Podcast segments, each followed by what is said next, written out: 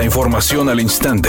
Grupo Radio Alegría presenta ABC Noticias. Información que transforma. Última oportunidad. Si no has actualizado tus placas próximas a vencer, hazlo antes del 30 de junio y aprovecha los montos máximos según el modelo de tu vehículo.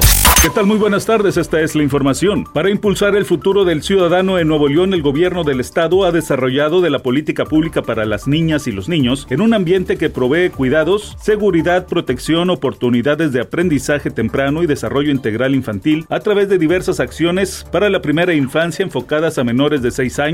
En 2021 se firmó el Pacto por la Primera Infancia, asumiendo 10 compromisos para garantizar el ejercicio pleno de sus derechos sociales y ofrecerles una vida digna a través de la Comisión para la Primera Infancia de Esipina, se da seguimiento puntual a estos temas. Marta Herrera, secretaria de Igualdad e Inclusión y coordinadora del Gabinete de Igualdad para Todas las Personas, informó que hasta el momento se han beneficiado alrededor de 400 mil niñas y niños, resaltando que invertir en el desarrollo de las infancias tiene como consecuencia generar las habilidades necesarias que perdura durante toda la vida y que solo en ese momento pueden desarrollarse. Con la reactivación de 100 estancias infantiles en 18 municipios del estado, benefician a 4.600 niños, además de apoyos económicos a 2.700 personas cuidadoras de menores de 3 años de edad, teniendo como meta para el 2023 llegar a 200 estancias infantiles.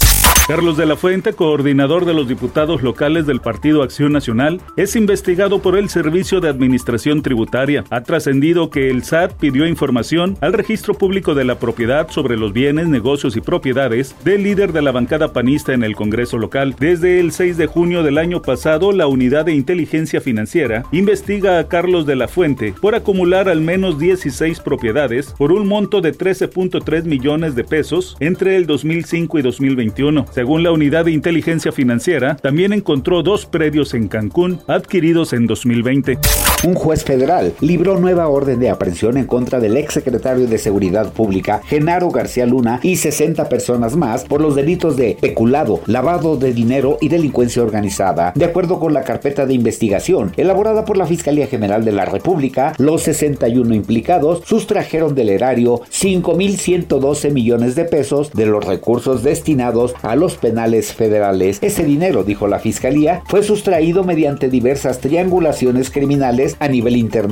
La misma Fiscalía dijo que está recabando todas las pruebas para obtener la vinculación a proceso tanto de Genaro García Luna como sus socios y cómplices. Además, buscará recuperar el dinero defraudado. Cabe señalar que actualmente García Luna enfrenta proceso por narcotráfico en Estados Unidos.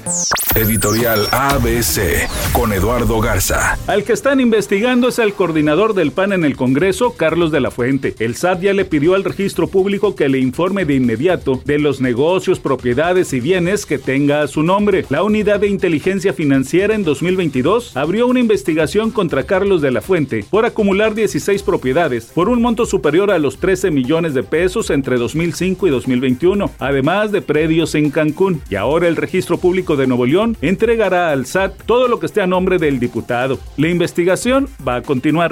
ABC Deportes informa. El partido de Tigres contra Chivas en el juego de la ida está tomando un precio increíble en cuanto a los boletos en la reventa. Sí, en las diferentes aplicaciones que venden boletos oficiales de reventa, vamos a decirlo de esa manera, hay boletos hasta en 500 dólares el más barato, así de ese tamaño. Allá de general, hablamos de zona de gol, también arriba de los 500 dólares. Para mucha gente, este es el partido más caro en la historia del fútbol regiomontano. Obviamente empujado porque hay muchos chivas hermanos que vendrán de Estados Unidos, que vendrán de diferentes partes a tratar de conseguir un boleto y eso incrementa obviamente la oferta y incrementa el precio del boleto.